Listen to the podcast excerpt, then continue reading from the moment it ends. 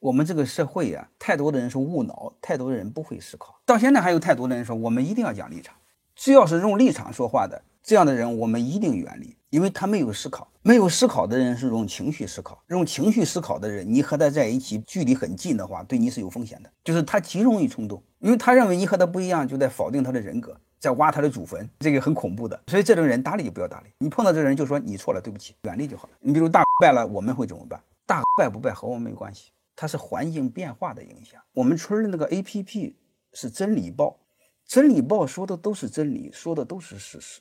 你不能说那个真理报都是驴头村长的立场观点，忽悠人家割捏村民的韭菜，这话你哪能说呢？所以我们要传播正能量，传播真理，说真话，说正能量的话，这村多幸福啊！